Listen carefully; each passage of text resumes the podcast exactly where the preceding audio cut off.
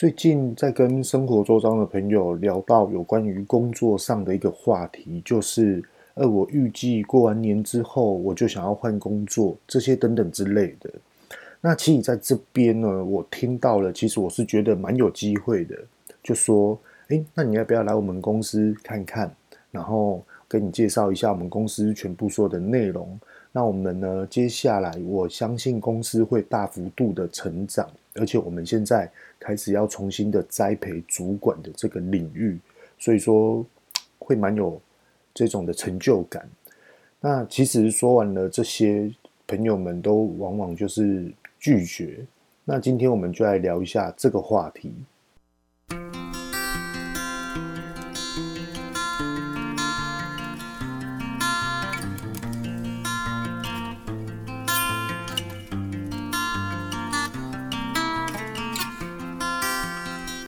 Hello，各位大家好，欢迎来到 Queen House 甜点生活，我是玉道贤。今天呢，我们就来聊一下有关于职场转换的这个领域的一些的想法跟概念。嗯，初衷于是我自己所观察跟我体会的，来去跟大家做一个分享。那当然，大家就是可以去参考参考这样子，并不能说我所说的就是一定的或是标准的，并不是这样。当然，很多的决定有关于换工作。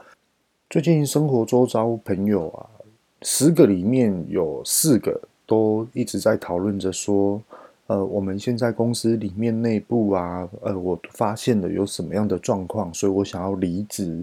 那也有人会说，呃，我们里面的主管就是可能更年期到了，比较难相处。那我觉得就是没有给予员工的一些的基本尊重，所以说我就离职，这些等等之类的。那。也有人会说啦，就是说，嗯，没有制度，OK，所以说他想要换个工作环境。每次啊，只要是朋友讲到这些的话题，那我就会去访问他们，就说，从你毕业之后，学校毕业之后，你到现在目前为止，你换了几次的工作？所以大家一开始都不想回答，就很纳闷，我为什么要问这个话题？好像是已经到触犯他们的这种的。好像是私人的这种的领域，那我也是坦白跟他们说，呃，无论你换几次，可是你要知道说，你换工作的周期会不会太多次？那也许很多的听众朋友们呢，会认为说，诶，我换工作其实是要历练我自己，历练我自己的这种的本能，对于我未来的职场的要求，会来得更容易，更有经验。其实这样子讲是有出路的吼，先跟大家聊一下，因为其实有很多大部分的老板，他只要看到你的履历，哇，你做了这么多的工作，那你这一个工作做几年？做几年？其实当老板问到这件事情，我觉得八九不离十都会说，那我雇佣了你之后，你会不会两年之后又离职？如果说老板八九不离十的去想到这个问题的话，其实他就一定很深入的在思考。我现在雇佣了你之后，也许你两年至三年后你会离职，就同等于浪费我的时间跟成本。他们一定会去这样思考的。那我大概的分析给大家听一下，就是说，呃，老板或是员工，我们的想法会是什么？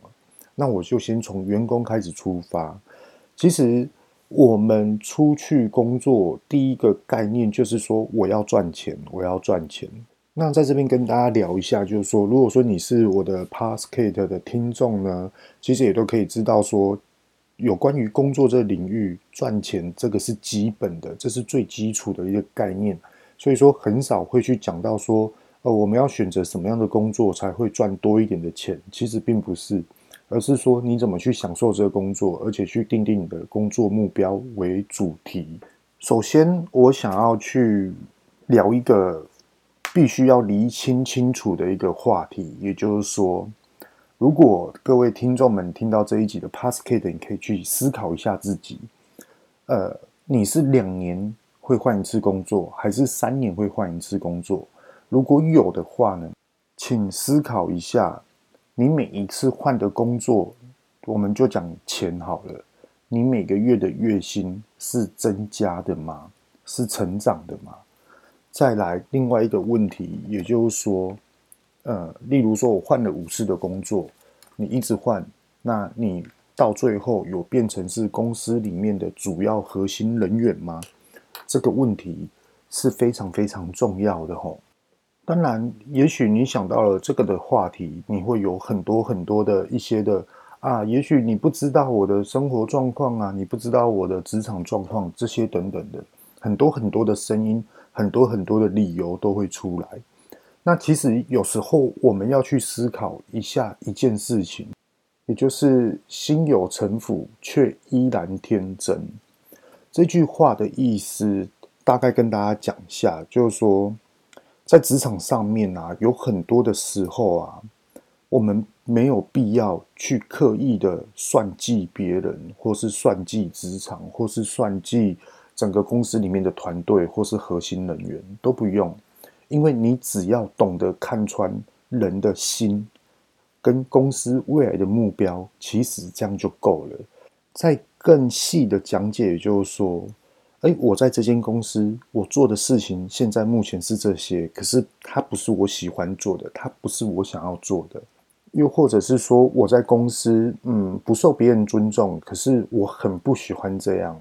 我也是人啊，可是并不代表说我的公司、我的工作的。这种的领域或是能力比较低乏，经验比较低乏，所以说你们就这样不尊重我，对自己呢很打抱不平的想要去做一些反驳。那其实这两者之间其实就是两种做法，第一个就是对方改变他的看法来对待你，另外一种改变就是你去改变另外一种的心理的一种想法来去对待这个职场公司。需要团队很厉害的团队来去带动，团队也需要公司不断的成长而让自己加薪，这是一定不会去避免掉的。如果说今天公司猛爆性的成长，那团队没有去加薪，什么都没有，然后反而是平平的。那如果说你是因为这样子要离职，我是觉得，哎，这个就是自己个人的决定了。那也有人会认为说，哎呀，公司它的制度啊，规划成这样子比较，呃，不适合我，我比较不喜欢。例如上班的时候容易迟到的原因，就是因为找不到停车位，又或者是说，哎呀，公司它比较远。那如果说我这样子一个月这样算下来，我的油资、我的吃饭钱扣一扣，哎，好像就不是我所计算的这样子，可以能够让我存款的一个方向。其实这都对。但是我们要去思考一件事情，也就是说，呃，我们常说的公司没有制度，会不会是你自己给自己的理由？应该是说公司的福利没有你想象中的这么好，所以说你才说公司没有制度。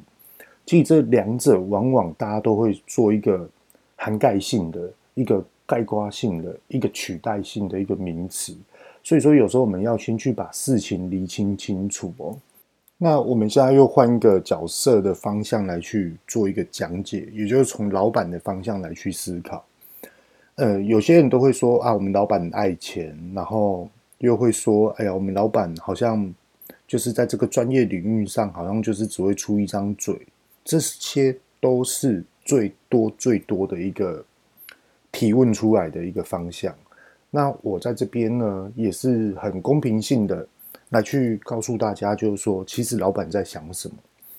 其实我们呢、在去看这间公司的时候，第一个，这一个月公司有没有赚钱？我们先不要去看这一年整年度的吼。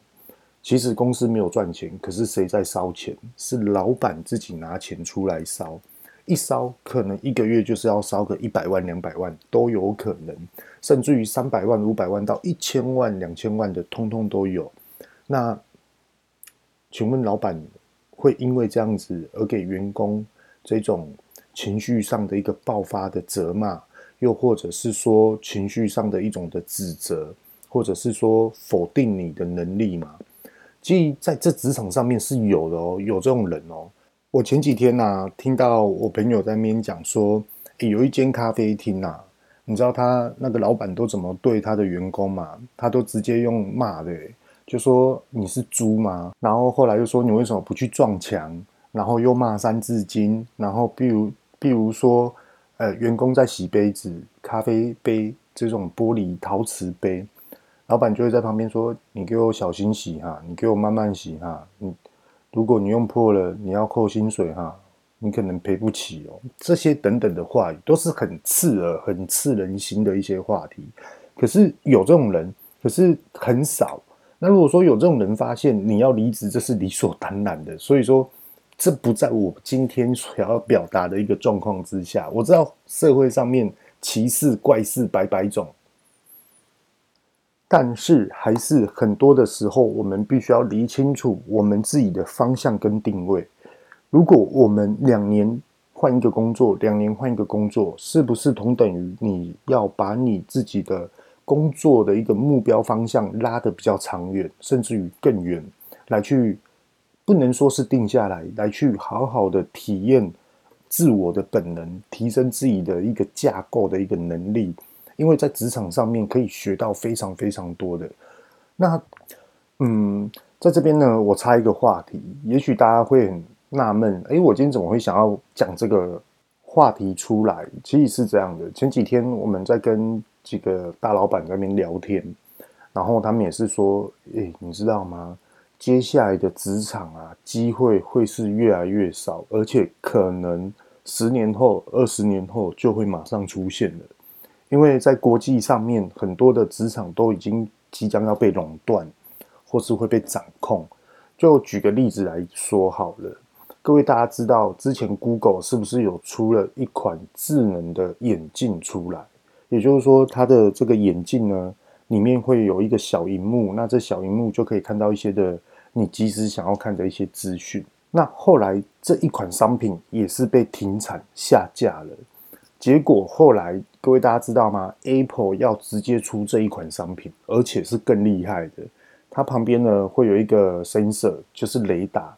所以说我们未来只要手就是按着这个空气，你只要对这个雷达这样直接去做一些指标的方向，同等于你的眼镜就是一个荧幕的一个做法，那为什么会说是垄断？因为有进步科技的太快，所以说我们的思维想法一定要很快速的去突破很多很多的一些的领域。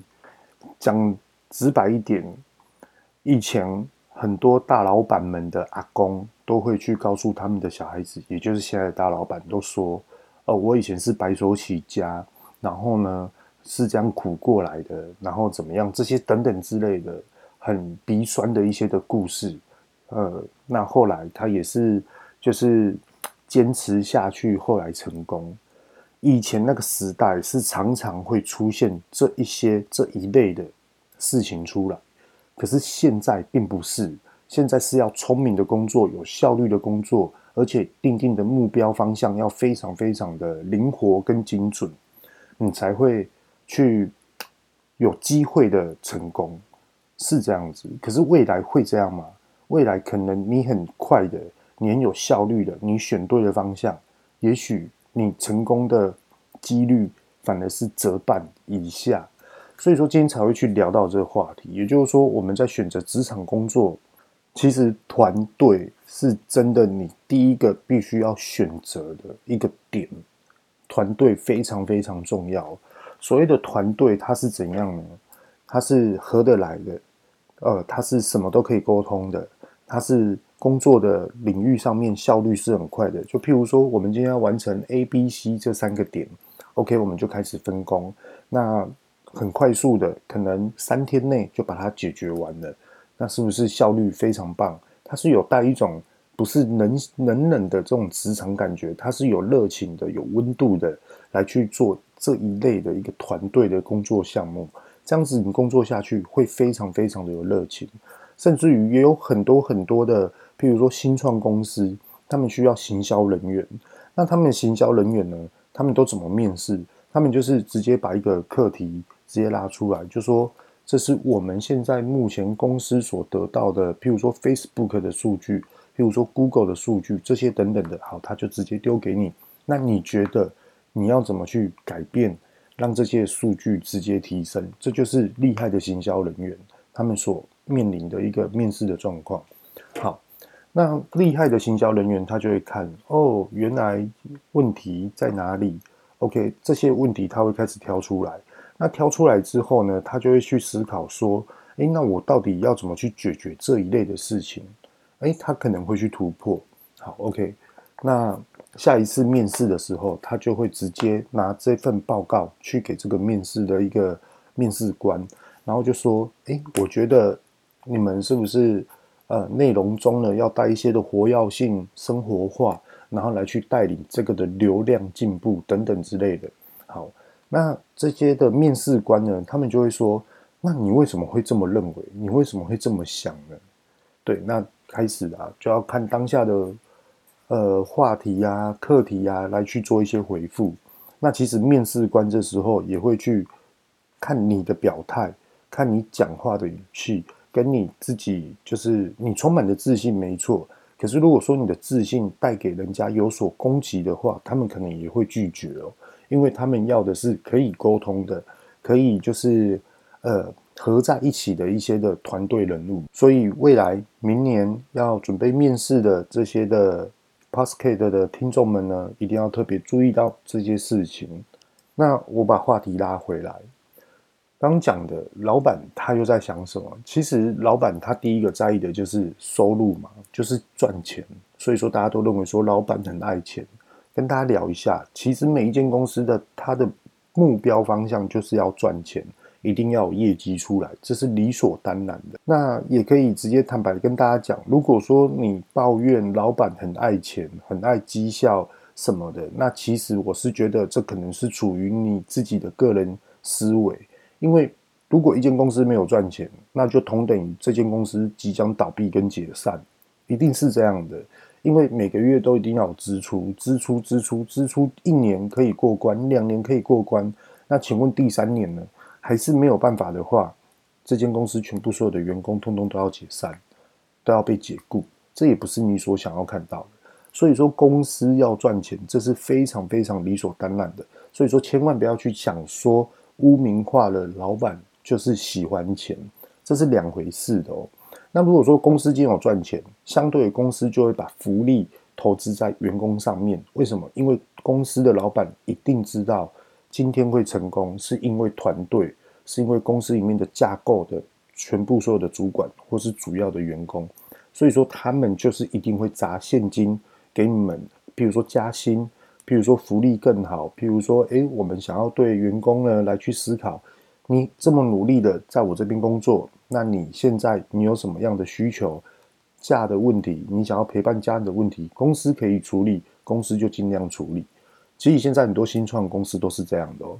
那第二个问题，也就是说，呃，我们老板不尊重我们，我们老板好像不了解公司里面内部到底细节发生什么事情。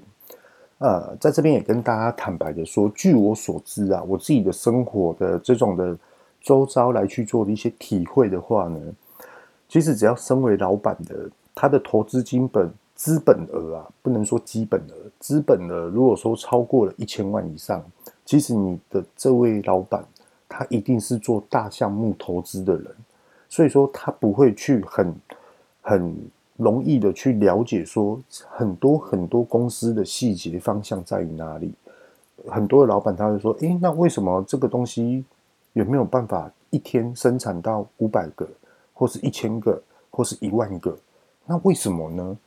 那这个东西好，专业人士回复他了之后，那老板一定会提出说，那为什么呢？那如果说我们改善什么样的环节，是不是就可以进步？那很多的专业人士就会认为说，现在并不是用机器来取代的事情，而是很多很多的细节方向要做出来，我们才可以这样。那往往这之间到底发生了什么事情？双方沟通的问题。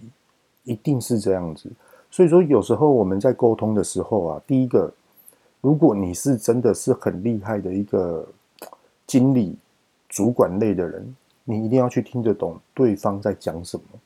再来，你一定要知道说，哦，对方原来是在讲这个问题，那我们到底要怎么去回复他？而我们回复他，并不是在算计他，而是要让对方懂。可是现在很多的职场都是认为说，我要算计，让我自己没事，让我自己加薪，让我自己可以怎么样？其实这都是不对的，这也都是很多很多，我觉得是一般家庭教育的问题。为什么会这么认为呢？我在这边跟大家聊一下，就是刚刚有讲到，就是说有很多的现在的大老板的爸爸，就是长辈级的、前辈级的、非常前辈的，他们都会说，我以前是白手起家，然后我以前怎么样很辛苦，然后到最后机会一来，也是因为坚持，然后机会一来，所以说我们今天才会这样子。OK，那在那一个时代啊。其实有很多人这样子，就变成了残胶啊，大陆叫做土豪。那那个时代有另外的一群人，他是属于怎样呢？他就是，譬如说，哦，我们家还是种田，哎，我们家还是种什么样的一些农产品。那那时候的市场呢，又是起起伏伏的，又或者是说，呃，我们以前是做螺丝工厂的，结果后来，呃，台湾的。环保环保局或是环保署，然后来列规这种的排放物，所以说我们被勒令停业。其实那时候有很多很多类似这种的状况，所以说他们又转换了另外一个方向。而转换另外一个方向的意思就是说，未来我要让我小孩子去当公务人员，因为公务人员他们觉得是铁饭碗，他们觉得不用去承担这些的职场上的这种的起起伏伏，或是职场上的一些的人际。关系这些的，不用去跟人家算心机。很多的以前的长辈都是这么去思考，所以说现在有一群我们这种七年级或是八年级生的，都会去想说：哦，我在外面工作，我就是要求一个铁饭碗；呃，我在外面工作，我就是要求一个稳定。呃，我的薪水这样就够了，我这样我就可以生活了。其实现在很多人都这么思考。那其实在这边呢，我也想要去很坦白去讲一句话。也就是说，如果说你这样你这样子去思考，为什么不要去考公务人员？你可以去当市政府人员，你可以去当警察、消防局，甚至于你可以去当兵啊，对不对？那其实很多人就是因为哦，我考不上，所以说你连铁饭碗，以前长辈认定的铁饭碗，你都没有办法去争取到了。那你现在踏入了社会职场上面。例如说，你去什么的科学园区做，你就是要一个铁饭碗，这对，没有错，这也是一个方式。可是你就是每一天，你这一辈子，你都算得出来，你可以领多少钱？你这一辈子，你也可以知道，你永远都在做这一类的事情，甚至于你因为你这一辈子领了多少钱，所以说厉害的、聪明的、职场经验丰富的人，就可以马上知道说。你可能一年，你这一辈子可能好一点换三台车，不好一点换两台车，那你也只能买一间房子，那你也只能有一个小孩子，而且甚至于这些的支出都还不包括你可以带你的家人一起出国旅游，就是这些。那我们有时候去思考，你真的想要这样子生活吗？就是我们大家都知道说啊，我的现金收入要稳定，要成长。最坏的方法就是要稳定，最好的方法就是要成长。那所以说，很多的斜杠原理出来啦，就说呃，我要自行创业，哦，我要做团妈，我要做什么，这些等等之类，这些都对。可是偏偏就遇到一个很尴尬、很模糊的地带，也就是说，我们的正职工作到底是什么？我们的副业到底是什么？那我们的副业又可以维持多久？那很多的时候都是跟着市场。突然热潮起来的一种的现象状况，而我们去做跟进，可是它并不是长久的。然而，你听到现在这样子，你会不会你会不会有感觉？就是这些的思维想法，就好像是在公司在传达交办事情的一个背后的核心方向。其实这些的概念都是举一反三所出来的，可是它不会去偏离掉这种的方向。你想创业，你想创业，你马上去思考。第一个，你要砸多少钱？第二个，那你要卖什么样的商品？再来，你要投入什么样的职场？其实很多很多的想法，你都要把它列出来。其实公司在交办主管或是员工，其实主要的核心也都是从这边来。我们要去卖这样商品，那我们的设计部研发出来了，那生产部到底怎么样去？呃把持这个的品质？那业务部到底要怎么去做推广？那会计部到底要怎么去？诶，今天公司可能要研发这新的商品，那可能要有什么样的其他支出？例如设计费、包装费这些等等之类的，其实都是大同小异。所以说，并没有这么难，只不过说是我们到底能不能去接受这个职场上的这种挑战。那其实在这边也不妨跟大家聊一件事情，也就是说，一直要追求铁饭碗，或是你想要追求稳定的人呢？其实我这几天有思考到一件话语，我觉得这个话语是蛮深度的，就是你想要追随铁饭碗的人，其实你是在对于职场上的专业跟领域，你是缺乏对你自己的信心，真的，你没有办法去走出那一步，甚至于你可能沟通上或是能力理解上面有出了一些小小的瑕疵。可是我相信这些小小瑕疵是可以后天去补足的。只要你给自己有个机会跟时间，那其实你都可以去做好每一个慢慢慢慢的进步的一个方向。那其实时间呐，其实讲到时间，这也是一个我觉得是现在人非常 care 的事情。我前几天看到一个广告，B N W 广告，他说事业成就跟家庭。然后换来的就是你可以开上 B N W 这种的广告，我觉得这广告非常有含义，而且非常有深度。就是工作跟家庭，我们到底怎么去维持平衡？这个是非常非常有深度的哦。所以工作跟家庭到底怎么去平衡？我觉得这是很难很难的一个课题。就例如说，其实现在我有两个小孩子，我也是请我老婆啊，你。Queen House，你现在开始先接订单呐，对啊，然后你先把事业心先放一边，然后先照顾小孩子为主。那这边事业呢，我先来做，然后我可能会比较忙，甚至于很晚下班，甚至于回来下班呢，那都还要再工作，都还要再去计划一些事情。那其实我们这边是有做一些协议的。那如果说今天，呃，老婆也有工作，老公也有工作，要去维持家计，又要去维持这种家庭气氛，要把公司顾好，可能就是变成说，公司有放假的时候，呃，我们才可以去陪伴一些小朋友这些的陪伴啊时间。那我相信，在这一类的方向，是在大多数的职场环境的家庭所常常会去处理的一些的状况。那就跟大家聊一下，就时间呐、啊，嗯，我并不能说我每一天花很多的时间陪小孩子，但是我也知道这样子是我不足的地方，所以说，我一直很希望就是说，诶，小朋友，诶，就是跟他相处的时候，可以带给他很多很多的快乐，这样很难，这很难，因为如果今天哦两边要维持，变成。我觉得我的工作的目标方向会比较缓慢。那如果说有时间陪他们，我是第一个占优先出来的，甚至于朋友的邀约都会先取消，先陪伴小孩子为先。